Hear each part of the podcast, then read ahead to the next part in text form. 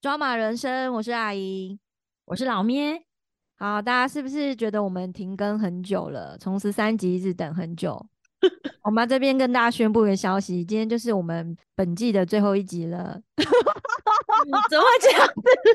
不是才刚开始吗？我已经都热身完毕嘞。忘记跟先跟大家宣布一件那个好消息，就是我们的节目已经破千的点阅了，就是不重复的下载数，就是算是一个小小的里程碑。所以为了要庆祝这件事情，我们决定就是今天就最后一集了，我们要在最好的时刻结束，见好就收。怎么样？Surprise？干嘛这样子？只是放了一个春假而已啦。好，上一集的妈的多重宇宙，不晓得大家听完就是会不会觉得就是吓到这样？希望大家就是不要丢情一点，不要这样子啦。因为我们是以就是我们刚好是妈妈，然后以我们看到的来讲出我们的感言呐。但是这一部电影我觉得也还是蛮好看的，因为它里面有一些不同于其他电影的表现方式，太棒了！老咩讲的非常的好，好，那我们就可以直接进入我们今天的主题。对啊，哎，等一下，我们刚刚那个是忘记跟大家说是开玩笑的，大家会不会 以为今天是最后一集？刚生球哎啦，对啦对啦，今天的主题是什么？今天我们的主题是想要来跟大家聊那个又是四之愈合导演的电影，叫《婴儿转运站》。这一部我昨天才看完，对啊，你好有行动力哦！就是我一跟你说这部片很好看，然后推荐你看，你就是很有行动力的把它看完。因为今天就要录音了啊，这种交功课的感觉，是不是？不是啊，印象比较深刻啊。赶快 录之前看，印象最深刻、最有感触啊。这一部片那时候也蛮有话题的，因为导演是日本人，可是他却拍了一部韩国片，所以那个时候大家就是会蛮好奇的，就是拍出来到底会是什么感觉？因为韩国片的节奏都是很快的，大家比较知道就是复仇系列的那种电影，现在由世之愈合来指导的话，大家想象他就是这个导演拍的电影。都是比较温和温暖的，所以就会蛮好奇会是怎样。像我就很喜欢这个导演，嗯，他之前的《海街日记》啊，或者是《小偷家族》，就是他其实都要讲一些呃社会底层，或是其实有一些哀伤的故事。就是你看完他的电影，都会有一种淡淡的哀伤。可是这个导演又很温柔，他就是最后不会让你没有希望的感觉。然后我也会想知道那个婴儿转运站，他会。怎么来说这个故事？因为还没有看很细的时候，就知道他可能在讲一个弃婴的故事，这样。嗯，你那天就说你你看完了爆哭啊，然后我就想说，可是你看蛮多电影都会哭的哎，没有啊？你看《妈的多重宇宙》就没有哭，好吧？然后因为那个节奏很快啊，来不及哭，笑哭吧，还是气哭？就是它里面就是就是很生活化了，然后可能有一些问题我们平常也没有去注意，那或是看了之后才去回想生活周遭是不是也有也有人正好发生这些事情。好像里面的主要的角色，他们成为最后你看似可能有一些有犯罪，但是他们的那些罪也你去想他为什么会做这些事情，好像他也是有可能是环境的关系，或是没有人去伸出援手拉他一把，所以他就只好。有点像是没有别的选择之下做的那个选择，这样。对啊，或是在那当下，他也不知道要去哪里找人帮忙啊。他的周遭就是没有那样的资源，所以他不知道去哪边寻求协助啊。把小孩送到那个婴儿保护舱，实际上应该就是一个教会，然后有设设置那样的一个婴儿保护舱，让呃未婚妈妈或是。就是一些不小心生下孩子的妈妈，可以把小孩送到这边这样的一个地方。有人觉得好或不好，这样就是曾经发生过，他也被废除过啊。嗯，可是我觉得也没有什么好或不好啊。也许在那当下，他对这些人来说是好的啊。那我们旁边人也不适合去评论评论什么，因为我觉得那至少说那个小孩子是安全的。他那个婴儿保护舱是说，他放下去的时候，他里面的人会知道说，哦，那边有婴儿被放进来了。那他就要赶快去去看一下，查看一下这个婴儿的状况是怎么样。至少说他不会说是放在外面，然后很久之后被发现。我觉得这个婴儿保护舱它原本的用意是好的。那衍生到后面，有的人会觉得说这个会造成有一些妈妈不负责任的那个结果。那我我我觉得那个是衍生出来的，在那当下，我觉得还是维持他维护这个婴儿他的安全性是比较重要的。嗯，那为什么那个就是 IU 就是那个素英，她一刚开始没有把她的小孩放到那个保护舱里面，她是放在外面？哎，对啊，我那时候我也想说，她为什么没有直接把它放进去？她是怕被发现吗？就是比如说她一放进去，然后里面有人发现，她就会知道是谁放。哦，他那个有个牧师就说：“哎，如果你有放进来的话，那我们里面会有人马上出来看你是不是需要协助。”对。然后我想说，他会不会是因为他怕放进去？对，放进去，他里面就有工作人员会出来问他的资料，或是问他说他需要什么帮忙。那为什么小孩子会放在这边？他他可能不想要面对，所以他就把它放在外面。可是他那他没有想过。因为他带那个小孩过去的时候，也是把他藏在外套里面啊，然后怕他淋湿。可是他把小孩放在那里的时候，一方面是像你讲的，他怕被里面的人知道他是谁，会出来问他问题，所以他就是放在外面等他们来反。可是，一方面他不会，那个小孩在外面不是也会怕会冷死。后来的那个秀珍，还有那个就是那两位女女生的警察才会责备他吗？就是说，如果你你不想。养的话，为什么还要生？然后就下去把那个小孩放到保护舱里面。他那那时候那个在里面值班的就是东秀，所以没有人没有其他人出来，所以他们就是把小孩接进来以后，就马上把那个就是把那个影影片删除了，就是没有这个记录。对，我觉得他那时候把它放着，然后他他很怕自己心软吧，因为其实后面看得出他对那个小孩很有感情，他只是觉得就是他没有办法再照顾他，因为他后来杀人了，不想让他的小孩就是变成是杀人犯的小孩，所以他他才决定要把它放在那边。然后所以他有可能，我猜想了，他有可能是因为怕自己就是后来又舍不得，所以他就是把它放在外面就走了。对啊，因为他后面开始在跟那个向炫、跟东秀他们一起在那个公路旅行，就是想要去卖掉那个小孩的时候，开始跟那个小孩有相处，他就怕会跟他产生感情。东秀就问，就是问他说：“你是不是都不敢抱他，不敢看他，还不敢喂他喝奶？”的确是在刚开始的时候，他就是有点想要避开，可以跟这个小孩互动。他其实把他放下，就看得出他很难过啊。然后，所以他才会隔天就又又想回去把那个小孩抱回来。他两三次都放弃了领养啊，就是包括第一次他们去那个乡下，然后那个领养的那对夫妻还这边跟他们杀价，我觉得那也是蛮夸张的。就是到现场好像开始在嫌那个小孩长得不够可爱什么的，素英就是就是那个小孩亲生母亲就会听了很不爽啊，就会觉得你你们长得是多好看，凭什么在那边批评我的小孩这样不卖了这样子。对啊，那边我觉得，我觉得就是，哎，真的是妈妈听到人家批评自己的小孩会很生气，就在这边批评什么眼睛怎样，然后眉毛怎样，然后到后来不卖之后，那个向轩还帮那个小孩画眉毛，而且我想说，小孩子眉毛本来就少少的，不是一直都是这样吗？有有哪个小孩刚出生就是很黑，就是眉毛就是非常的清楚？那我想说，你领养小孩，然后在那边嫌嫌弃小孩的长相，我就不相信你领养回去。会好好的珍惜这个小孩，就觉得对啊，所以回去好像也会很命苦的感觉。对，所以他我觉得他就是那样子的想法，所以他就说他不要卖了。他就看似好像不在意那个小孩，可是他其实他是爱那个小孩的，所以他也在帮他挑一个他觉得好的家庭。后面有一对就是真的比较好的那个要领养的夫妻，就是后来也有被。当场抓到那对夫妻，他们就是认真的想要收养那个雨欣，可是因为他们第一次就不是提出那个请求说，嗯，领养之后他们希望这个小孩。不要再跟亲生的妈妈见面。下一秒就看见这一群人又抱着小孩 上公车。我想说，你们到底是要卖还是不卖啊？没有，因为他说他们可以回去想一下这个问题啊。哦，他没有要他当下决定，是不是？有啊，他有说，他有说，那这个你们也可以回去再想一下。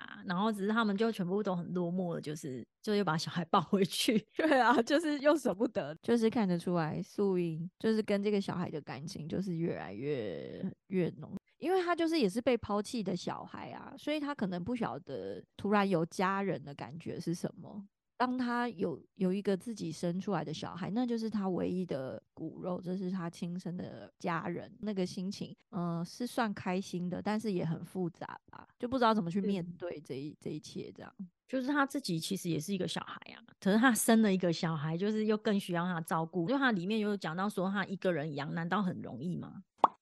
你觉得那个有血缘才算是家人吗？嗯，我自己的感受是不一定。是之愈合拍的，他的某一些电影里面，其实他就是蛮常是在在讲这件事情。所谓的家人是什么？就是是不是要有血缘才叫做家人？比如说像之前的《我的意外爸爸》。他也是在讲两个家庭带错小孩，你后来才发现，原来你一直以为的爸爸 不是你的爸爸，所以才叫意外爸爸这样。然后还有比如说小偷家族，就是他们也都是没有血缘的一家人，但是他们就彼此的那个羁绊，或是给彼此的爱跟关心，比他们亲生的家人还要多，还要温暖。我自己的感觉也是比较像是这种，就是很多时候。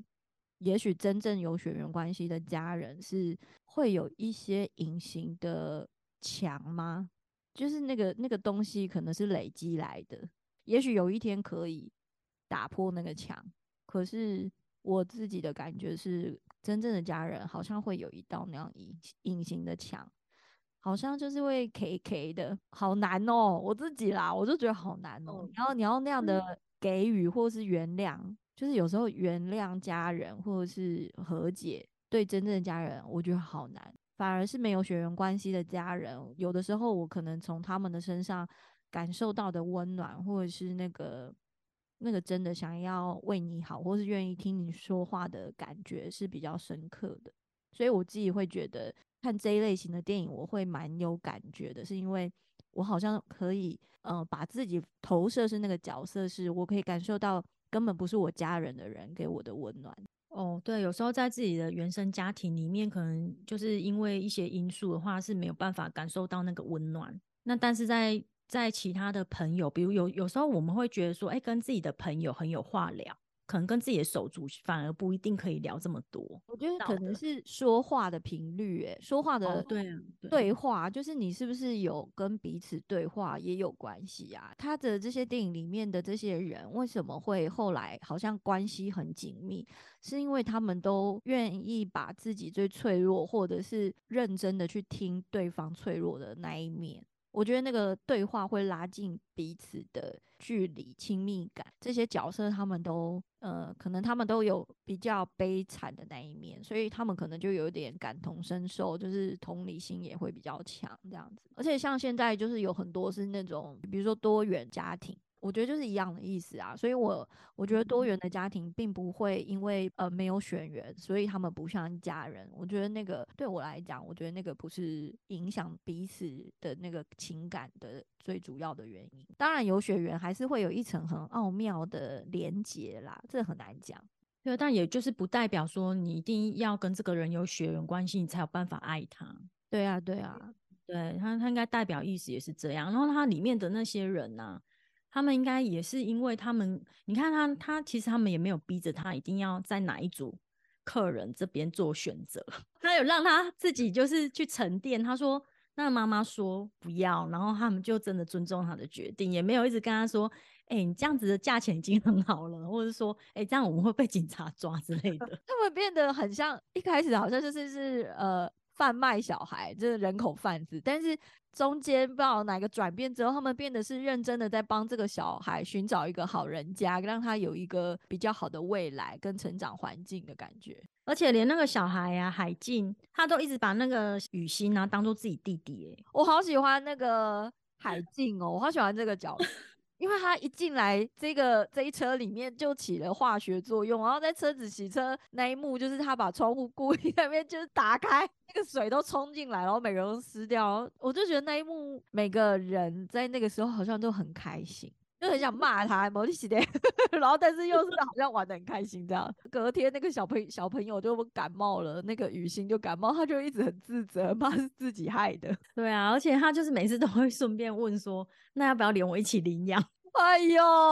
他好可爱哦！他就是很想，他也很渴望爱呀。我好喜欢他的个性哦，就是这个名字取得真好。他的个性就像这个海鲸一样，朝着大海迈进，很宽阔。我觉得他好开朗哦，就是又让我想到那个《黑暗荣耀》里面那个那个间谍妈妈，那个。张贤男，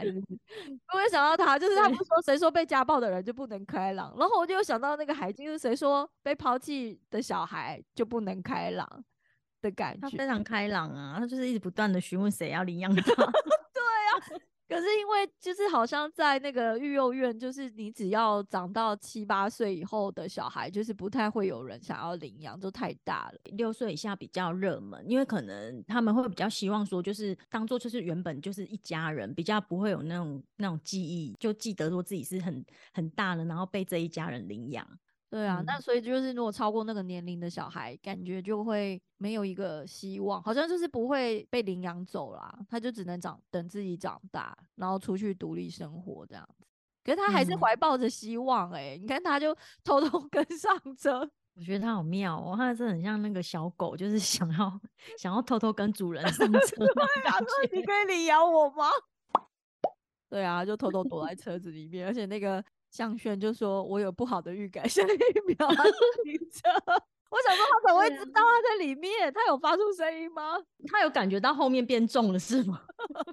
还是因为他带着一颗球有咚咚咚的声音？其实他在育幼院，比如说他说你的球上面为什么要写名字？然后他就说，因为这样才不会被偷走或什么。”其实他一定也是遇到一些，就是他可能会有一些不好的遭遇或什么，可是他就他还是蛮乐观的，在面对他的生活。就算到最后他也是啊，最后我就想说，他们都鸟兽散了，那海静怎么办？然后不是就看着他那边举牌，在那边要要搭便车。我想说搭便车啊，对啊，我想说他他怎么他自己就是从那个事件之后就开始流浪嘛，就后来发现原来是又逃跑了。这样看是说，是说他们要要一起约在那个公园呢？他的确是要去，可是他后来被一台车抓走了，那是育幼院的人吧？对啊，对啊，他他我是说他就是要逃，要偷偷就是搭便车，还要他要继续搭便车去 那个公园跟他们会面，然后又被抓 回去。他就是有什么说什么，就是就是小孩那种可爱的那一面，就是包括他们最后那一幕，就是有的人说很。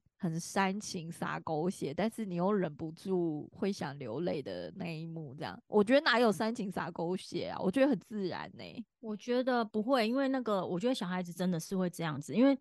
就像我们的小孩也常常都是都是会跟我们直接说“妈妈我爱你啊，妈妈是最漂亮的”之类的啊，他们就是会讲这样子的话，所以他就很想要听有人这么跟他说啊。心里想什么，他就直接说，他也不会觉得说哦这样子很害羞啊之类的。他所以我觉得他讲他讲那样子的话是在我来看是很正常的，只是说因为讲这一段话是大人，然后他又跟他同时也是跟其他大人也讲了这些话，所以才会有人说是煽情。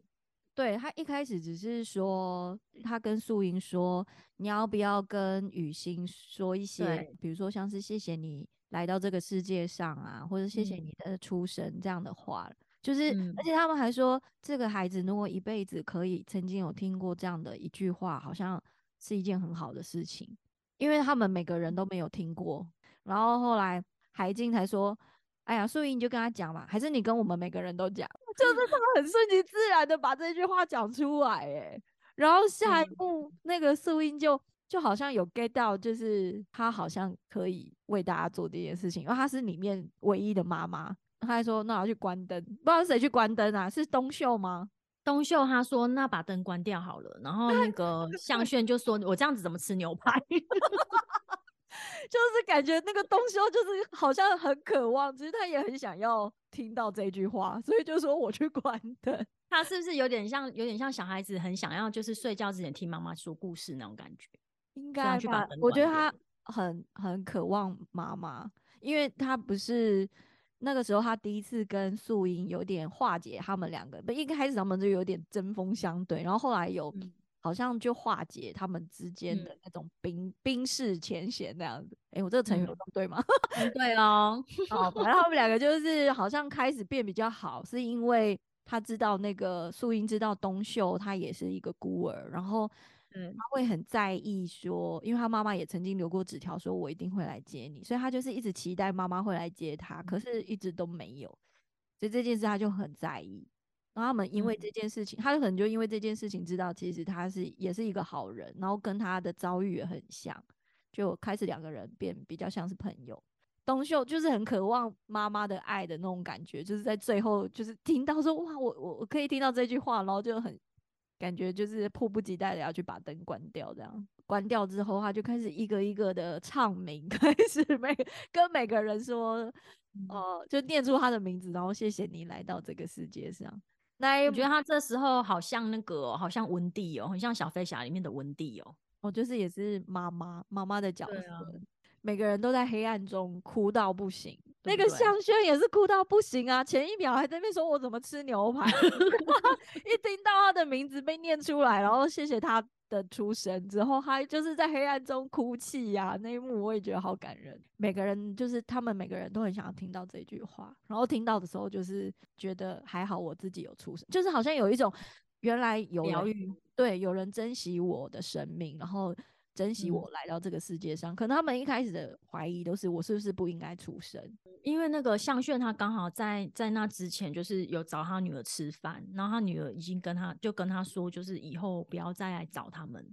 因为他妈妈已经要生小孩了。他原本有期待要跟他们重新相聚，嗯，然后那个那个愿望已经破灭了。感觉就是他又没有家人，因为他们有自己新的家庭跟家人了。嗯，对啊，所以他听到有点悲从中来吧。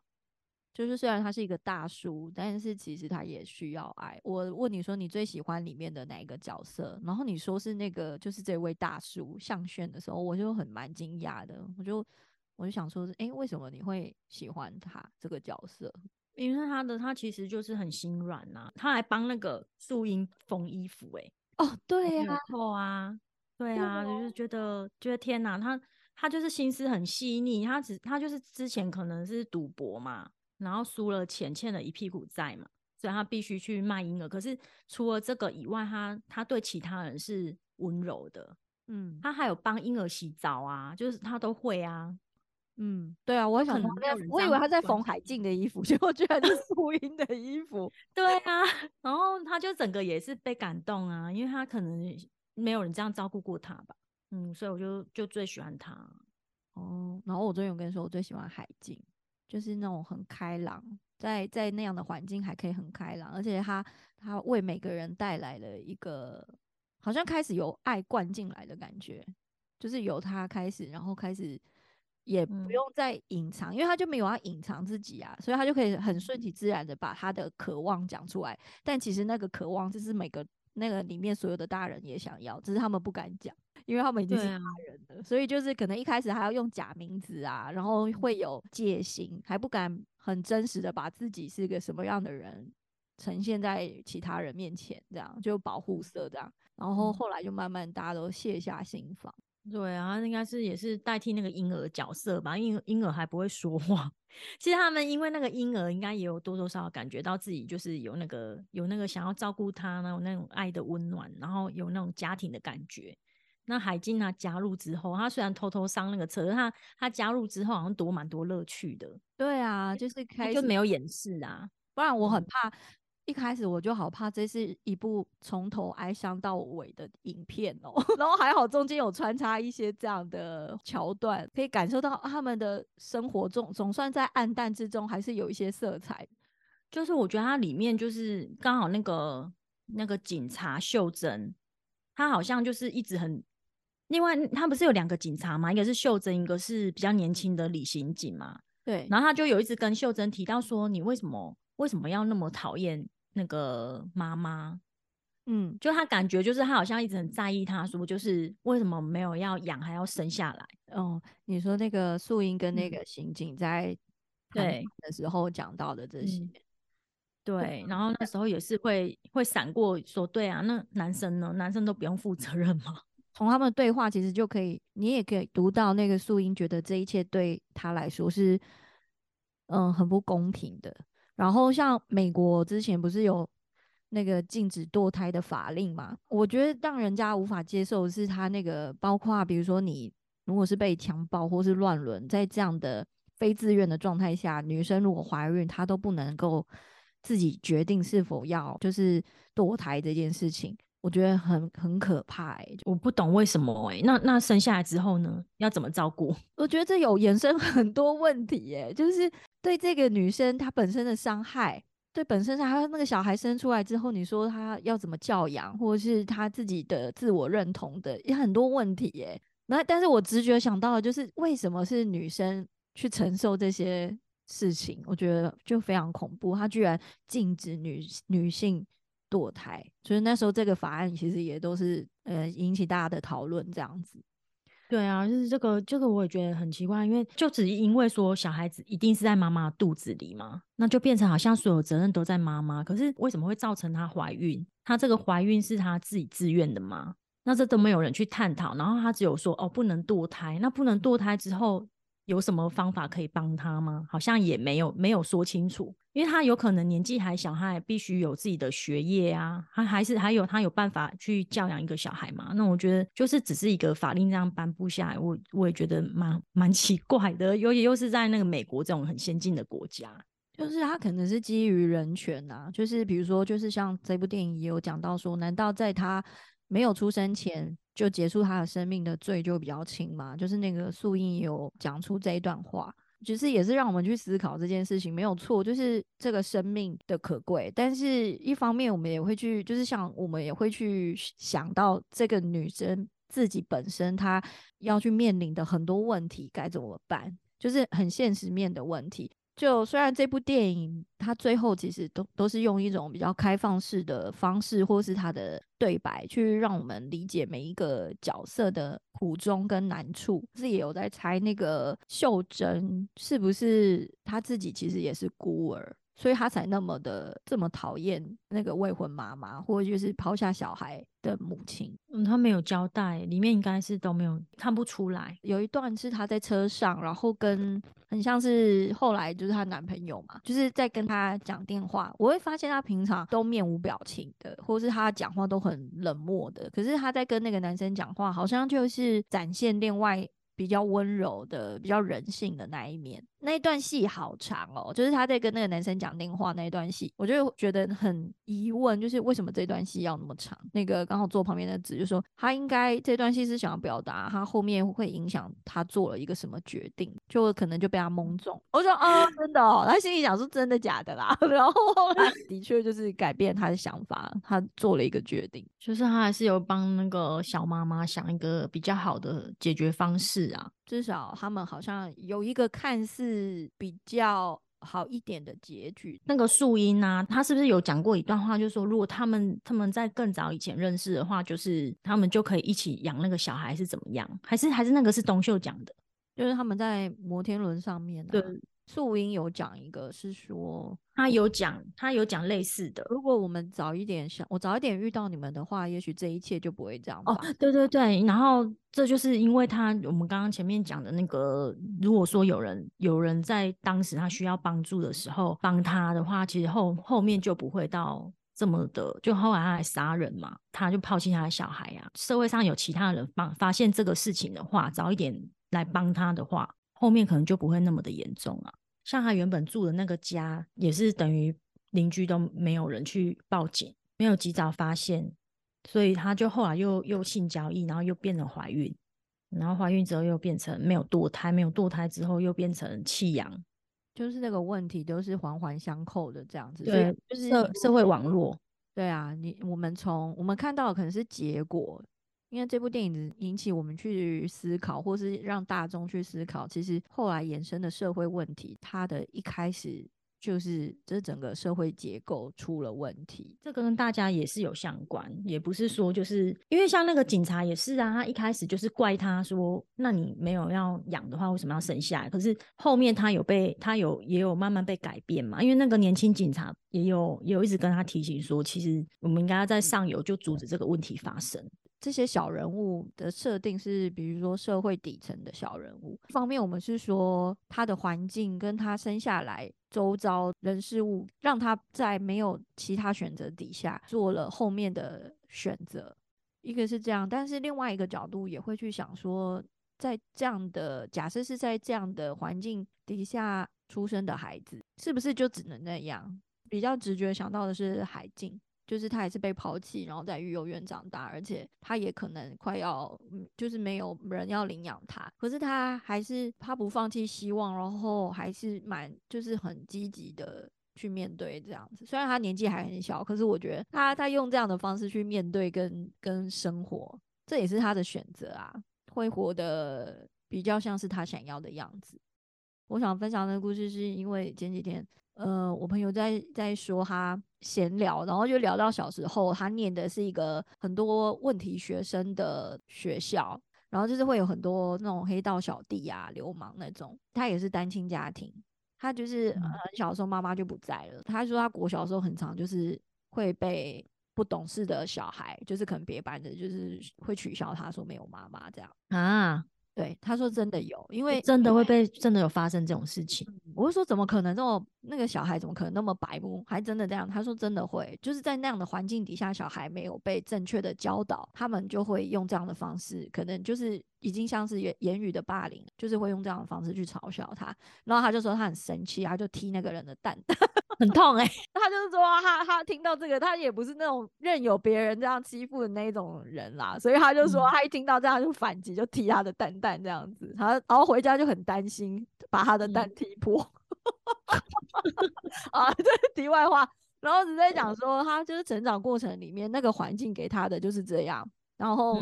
他也曾经对别被别人呃言语上的暴力或这样对待，然后身边也好多那种很像老大的小弟这种。而且他说他也有被那个同学那勒索，对小流氓，然后勒索说你身上有多少钱，然后他就说他都用台语讲了，他就说我不急这样，然后他就说哎敲丢丢西歪这样子，就敲到几十块，然后他就说他一直很自豪，就是这个我的朋友他就说我那时候超聪明的。他说：“黑吉黑吉，问爸爸会被爆拽。”他因为这样讲，对方就说：“那算了。”他那时候的逻辑是因为这个钱是要买爸爸的报纸，如果被你们拿走，我爸一定会问我，那你们到时候就完蛋了。这样，所以那个聪明呢，对，他就一直说我那时候怎么那么聪明。他就说他就再也没有被那些那一群人就是要钱这样，因为他有可能就觉得他不好要钱，钱报纸只要十块啊，不知道啊，然后就会瞎掰吧，还是是买英文报比较快。因为他就讲了一些类似这样他小时候的故事，我就说哇，那你怎么还可以长得很好？就是你都没有走偏呢，对啊，变黑道啊，没有就是牙拍喽，就是他算是一个蛮灵巧的小孩吧。他虽然知道要跟哪些大哥或是大哥旁边的人那一群走比较近，只是保护自己，他也不会做任何伤害别人的事情，这样子，只是让人家知道他们他是后面罩他，对对对。然后他就说：“我就说为什么你不会想要跟他们一起混？”他就说：“因为我就不想那样啊。”他就说：“我有我我的确是跟他们走的比较近，可是我也看到他们其实过得不好啊。他们每天如果要去打架，然后手会很痛啊，或者是就会受伤啊。然后他觉得他就不想那样啊。他知道什么样的生活才是，或是他想要长成什么样的大人。”对啊，所以我就是在想说，如果是这样的环境，是不是其实你还是，如果你想要，你还是可以做出一个不一样的选择。应该是有的可以选择，有的还是不能选择。因为像那个素英她住的那个地方，那个妈妈应该是有控制他们的行动。哦，那这种真的就很可对。然后像那个海静，她住育幼院那一种，她就是其实那还是一个相对来讲是比较安全的地方。他有的如果是被贩卖人口啊，那他就一定是不能做什么选择啊。我觉得当小孩的时候最可怜了，那个状态是小孩，一个是他没有足够的经验让他去判断这个环境或这个人是不是有危险的，再来是小孩以力气来讲，他可能也没办法反抗，或是他的智慧还没有到达那么的成熟。小孩就是一个，我觉得是一个非常无力反抗的阶段呢，所以我就记得，呃，国中的时候有一个有一个好朋友，因为那时候我们也是在聊天，然后他就说他好想赶快长大哦，然后我说为什么？他就说我长大以后我就可以做选择了，然后就一直记得他说这句话。的确，在还是小孩的时候，有的时候那个选择好像是我们无法完全百分之百的决定。对啊，那里面看到那个婴儿被卖来、被抱来抱去、卖来卖去的，他就只能这样啊。他就是只有眼睛，他就是眼睛一直看着大家，想说现在是怎么了？他完全动弹不得。嗯，他们里面每个人小时候也都是这样过来的吧？就是他逃家，或者是被这个坏妈妈收养，结果是逼他去做一些性交易，这种没有生生活的能力的时候，他好像就是只能任人摆布这样。我觉得那个尤其是女生又更弱势哎、对啊，然后这部片怎么会不会聊完很哀伤啊？会耶、那怎么办啊？我们要把它拉回来一点吗？但是因为他这真的还蛮哀伤的啊、可是他这部片的他的意图虽然是让我们去想一些这样的问题，可是他最后还是用一个温暖的方式来 ending 啊。其实这里面每一个人都有他善良的那一面，他们可能是为别人着想，比如说像那个素英，他最后就是为他的孩子着想，所以他就去自首。比如说那个刑警，他也是最后愿意接受这个交换的条件，不管不知道是不是交换条件啊，就是他最后也愿意